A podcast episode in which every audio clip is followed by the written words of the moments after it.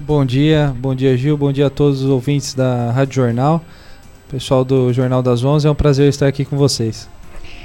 Guilherme, é, inventário da fauna e flora do Parque Ecológico. Qual a importância de reunir todas essas informações para a nossa cidade, principalmente para o Parque Ecológico?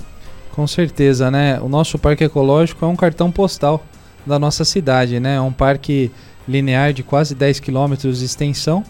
Então, nada mais certo do que conhecermos cada vez mais o parque que faz tanta, tanta referência à nossa cidade, tantas cidades que vêm de fora para observar nosso parque, que é tão bonito, né? Bem arborizado, funciona como sistema de lazer, funciona como prática esportiva. Então, o objetivo desse projeto, que é o, o levantamento da fauna e flora, é justamente entendermos mais os tipos de animais que habitam o parque, o tipo de vegetação que temos e trabalhar principalmente a conscientização ambiental. Porque quando a gente trabalha a conscientização ambiental, a gente divulga e promove o futuro, no sentido de saber que o meio ambiente é a essência para todos nós, né? Não só seres humanos, mas como para todos os seres vivos. Então, a importância de se ter a conscientização ambiental, é, pensando sempre lá na frente, é muito válido e muito importante. Então, o objetivo principal desse levantamento é sabermos os tipos de animais que temos no parque, o tipo de, de flora, para poder cuidar mais ainda e quem sabe até aumentar esse número. Guilherme, às vezes as pessoas pensam que quando vai foi urbanizando e vai urbanizando o parque, é, destrói tudo que tem, acaba com todas as plantas que tem lá nativas, acaba com todos os animais. E não é bem assim que funciona, né? Com certeza, Gil. É tudo feito com planejamento. Inclusive, o Parque Ecológico nosso tem diversas áreas que tanto empresas quanto munícipes, quanto diversos cidadãos já participaram conosco de plantios, né, de, de cuidado, é, de preservação junto ao Parque Ecológico. E tudo é feito sempre com muito planejamento, pensando sempre na questão ambiental. Então, tudo é sempre feito com muito cuidado, pensando na causa tanto animal quanto ambiental. O Parque Ecológico nosso ele é uma referência também de corredor ecológico além dos animais que habitam dentro do parque, ele serve também como uma área de transição, vamos dizer assim. Muitas aves, às vezes, que estão passando, migrando para outra região, para outro local, elas vão, pousam ali, ali descansam e depois vão para outro local. Então, é, é, um corredor transitório e ecológico, onde o ciclo ali de, de transferência dos animais é muito forte, muito grande. E que tipo de animais, quais espécies foram encontradas, catalogadas neste documento? Olha, a gente fez o levantamento, na verdade foi uma empresa né, especializada, através de biólogos, engenheiro, engenheiros ambientais, né, que fizeram esse estudo e foram identificadas todas as características dos animais. Herpetofauna, mastofauna, avifauna.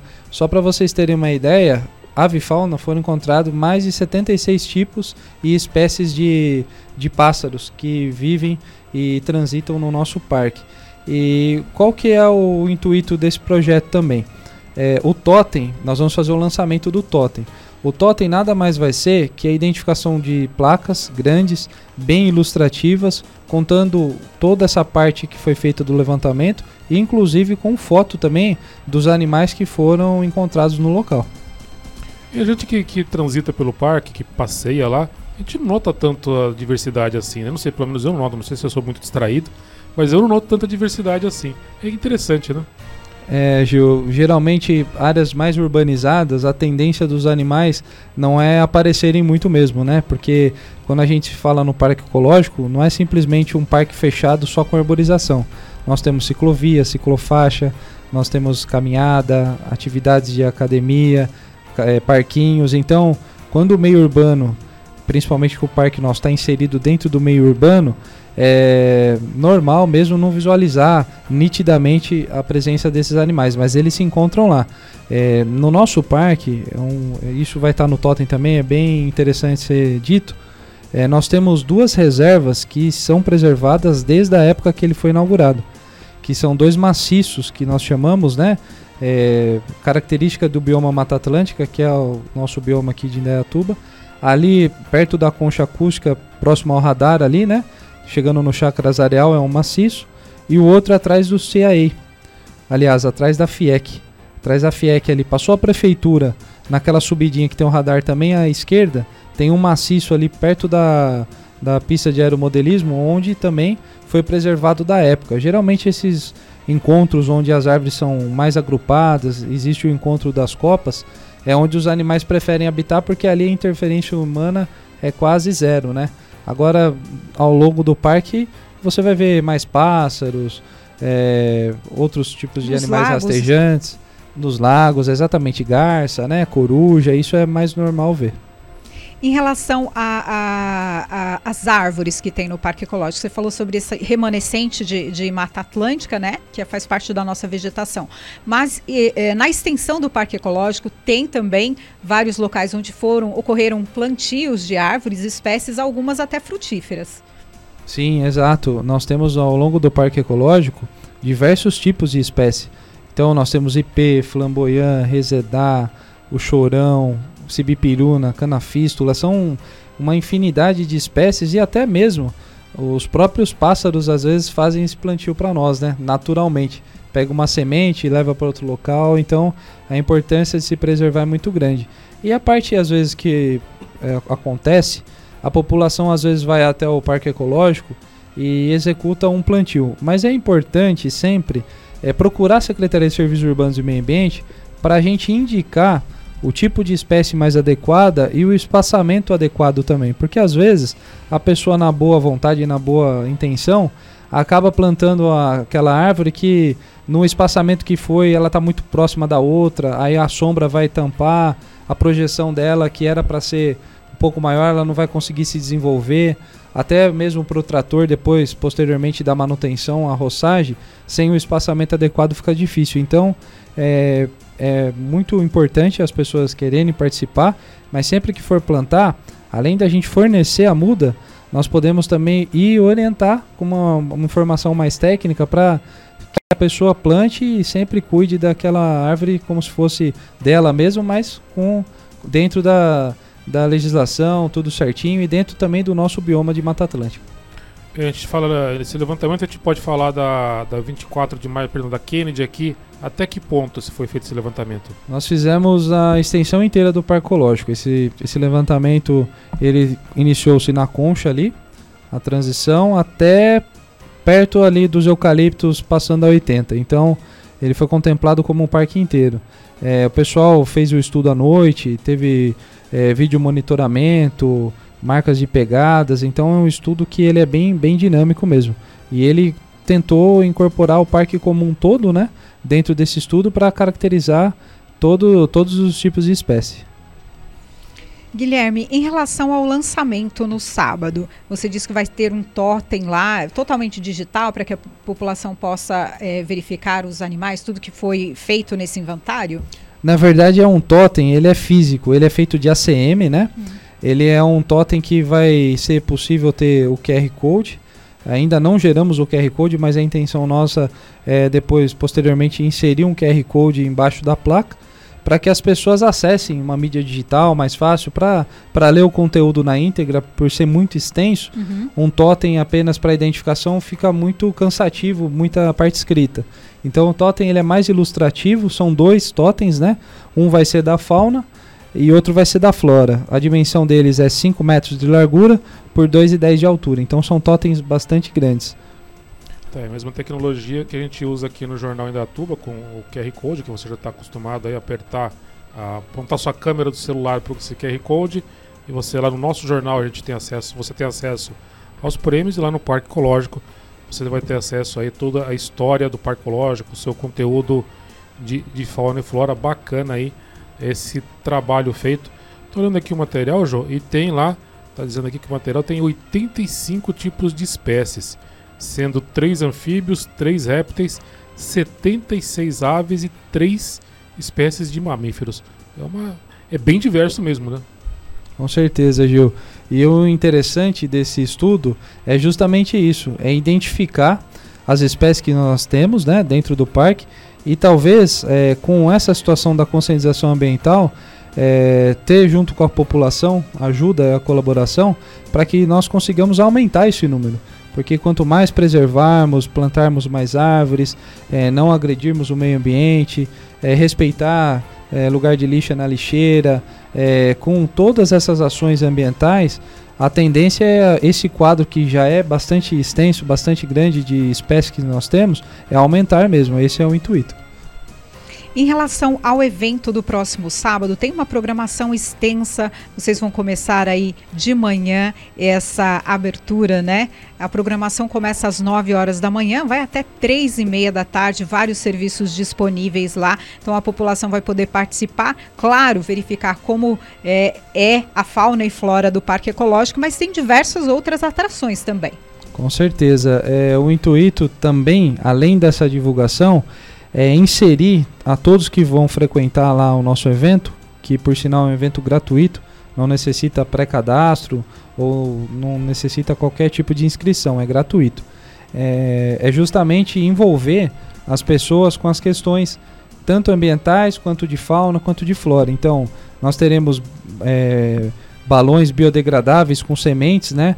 Então, aquele balão que não causa nenhum impacto ambiental e ajuda a espalhar sementes pela cidade. Teremos também uma mini fazendinha com exposição de alguns animais, vai ter pôneizinho, vai ter mini boi, é, porco, galinha, carneiro. Então, aquelas crianças, aquelas pessoas que não têm acesso é, a esse tipo de, de animal, vai ser muito válido e muito importante estar lá também, porque vai ter tudo isso gratuito. Vamos ter também plantio de árvores, em torno de 50 a 60 mudas, vamos plantar também, adensando ainda mais a nossa vegetação dentro do parque, né? Soltura de peixes, vamos ter doação também lá do Clique Árvore, doação de árvores, de hortaliças, de suculentas, que são aquelas plantinhas também que o pessoal adora ter dentro de casa. Então, vai ser vai ser um dia, um sábado muito gostoso de bastante atração e bastante interação com a parte ambiental. Guilherme, vamos um assunto um pouco mais delicado, falando do parque ainda. Final de semana tem algumas pessoas que, que fazem aquela, vamos chamar de porquice, né, que realmente é isso mesmo. O quanto essa porquice atrapalha o, o meio ambiente, a fauna e a flora de lá. Um passarinho ou um bicho pode pegar, comer alguma coisa. Como que funciona isso?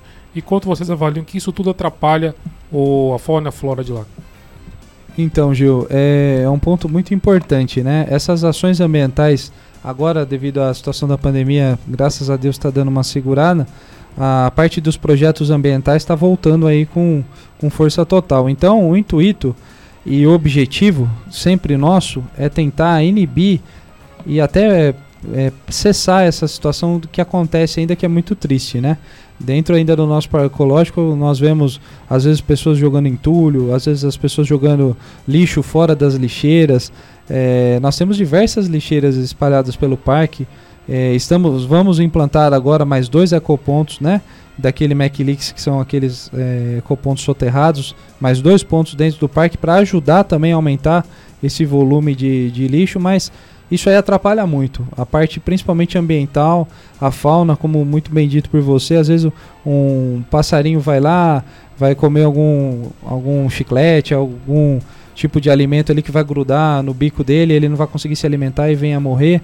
Então tudo isso é um impacto que gera pela ação do homem. Então o, o nosso objetivo é tentar conscientizar as pessoas para que isso não aconteça, né? As orientações e informações técnicas a gente sempre vai estar tá divulgando, passando. A gente vê que o parque ecológico é muito utilizado. E isso é muito bom, muito positivo. Mas a gente é bom sempre usar com consciência, usar com bom senso. Ele é aberto ao público, é gratuito, ele é de todo mundo, ele é de todos nós. Então vamos usar porque outros vão usar também com bastante prudência e tentar preservar o máximo possível, com certeza. Guilherme, sobre a manutenção do Parque Ecológico, né? A gente é, gosta de dizer que é aí um cartão postal da cidade, mas ele precisa de uma manutenção. É, eu sempre verifico que as pessoas falam: olha como tá bonito, a grama tá bem cortadinha, as árvores também estão aparadas, mas é uma manutenção que gera muito trabalho. É uma manutenção cotidiana muito extensa, né? O nosso parque ele é muito grande, então é, quando a gente fala em manutenção, nós estamos relacionando a roçagem, a capina, a limpeza de lixeira, a poda de árvore. Então são diversos setores aí da parte de limpeza pública que necessitam estar bem afinados, bem alinhados para manter esse cartão postal que é o nosso parque. Então nós temos equipes frequentemente, segunda a, a domingo, segunda a segunda, vamos dizer assim, porque o parque nosso, justamente como bem relacionado, ele é uma referência nossa, né? Até vamos dizer a nível nacional. E então a manutenção e o cuidado dele precisa ser muito bem feito. As equipes lá frequentemente estão se dedicando, limpando, cuidando. E eu novamente aqui volto a dizer, é, só a prefeitura também não dá conta. Então essa ajuda da prefeitura é de suma importância para que consigamos manter sempre o parque ecológico desse jeito que ele é, tão bonito e tão agradável para se, se frequentar, com certeza. A Nanda, uh, Guilherme, pergunta em qual local específico do parque que vai ser o evento. Esse evento, Nanda, obrigado pela participação. Ele será ali na, no estacionamento do Parque da Criança. A gente já interditou, onde tem a feira noturna de quarta-feira ali, na marginal do parque, de frente ao Parque da Criança tem o estacionamento. A gente fechou aquele estacionamento, então todas as tendas, a estrutura vai ser montada nesse local aberto aí a toda a população a partir das nove e meia da manhã. É, vocês estão desenvolvendo também vários plantios de árvores pela cidade, né? Está aumentando muito. É, muitas pessoas falam sobre isso e esse é um projeto que também vocês vão é, expandir ainda mais aqui no município. Exatamente. Esse é um projeto também que se iniciou ano passado, né? Projeto Bairro Verde. Então a meta é todo mês atingirmos uma região, um bairro da cidade, daquele que não tenha muita vegetação, não tem muita árvore. A gente vê aquele, a gente chama daquele bairro mais pelado de árvore, né? Então, qual que é o objetivo da secretaria? É ir até esse bairro em parceria com a, o grupo Uneduca da Faculdade Max Planck e em parceria com a FIEC, né, os estagiários.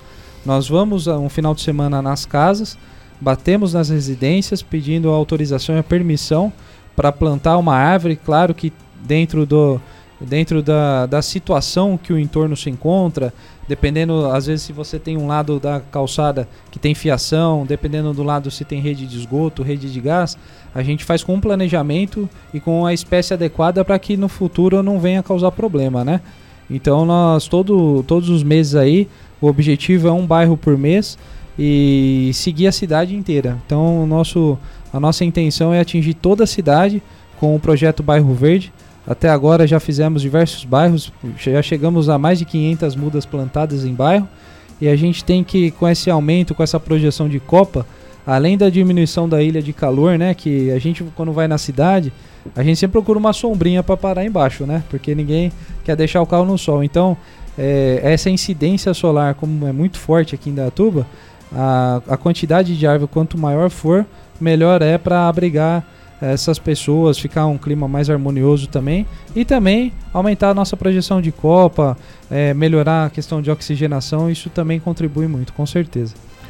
E qual é o próximo bairro que está programado o bairro, o bairro Verde? O bairro Verde, Gil, estamos fazendo um estudo. Ainda não temos definida a data. Até sexta-feira a gente vai passar. É, talvez ali Jardim Hubert ali ou a gente está vendo ainda o Jardim Colonial, talvez seja um desses dois bairros aí que, que estaremos divulgando, mas ainda não, não definimos. E o bairro Limpo? Bairro Limpo, vamos entrar agora no Santa Cruz, já está agendado, se eu não me engano, acho que é dia 6 que está no, no cronograma. É, nós estaremos lá no bairro Limpo fazendo é, toda a operação de varrição, capinação, raspagem, é, poda das árvores, limpeza de bueiro, o Bairro Limpo é um projeto voltado à preservação do bairro, aos cuidados do bairro, né? E a prefeitura vai lá e executa todo, todo esse tipo de serviço, sem custo algum. Porém, é importante que depois seja permanecida essa limpeza. A gente vai a alguns bairros aí que executamos o bairro limpo, porém passamos lá depois de duas semanas e infelizmente já vimos entulho, sofá de novo, é, algumas situações aí que não são são agradáveis para o bairro. E outra coisa, o bairro que a gente mora, a gente tem que valorizar porque é o local da nossa moradia, né? Então ninguém quer morar num local que esteja com sujeira, um local que seja desagradável, com animais peçonhentos, com insetos. Então o intuito do bairro limpo é justamente ir até o bairro, executar essa limpeza e que ele permaneça que depois para a gente voltar tem todos os bairros da cidade. Então às vezes demora um pouquinho. A Sueli disse que ela plantou Oro Pronobis. Ora Pronobis. Ela escreveu Oro Pronobis. É, não sei se ela pegou com vocês lá não, ela não disse aqui, mas que ela plantou Oro Pronobis lá na, na, na, na casa dela. É, no viveiro nosso tem uma diversidade muito grande de espécies, né? É, nós temos espécies tanto. Não estamos fornecendo frutíferas. A nossa, o nosso principal objetivo é sempre seguir ainda o bioma que é o da Mata Atlântica, como já mencionado. Mas nós temos uma infinidade de espécies lá que as pessoas podem retirar gratuitamente. As mudas já vêm numa altura muito boa, altura de um metro e meio no mínimo aí, então é uma muda que é fácil o desenvolvimento dela na calçada. É só plantar ter o manejo é, e o cuidado fitossanitário básico, né? Que é molhar, controlar pragas e a muda se desenvolve perfeitamente. 11:52 temos que encerrar por conta do tempo. Agradeço a presença do secretário aqui conosco para falar sobre essa programação de sábado, lançamento do inventário da fauna e flora de Indaiatuba, a fauna e flora do Parque Ecológico, principal cartão postal de Indaiatuba, vai ser no sábado, ali em frente ao estacionamento do Parque da Criança, em Indaiatuba. Obrigada, Guilherme Gaspar, secretário de Meio Ambiente. Eu que agradeço, obrigado pelo espaço. Novamente fica aqui o convite a todos, vai ser um prazer receber a todos no sábado. Muito obrigado.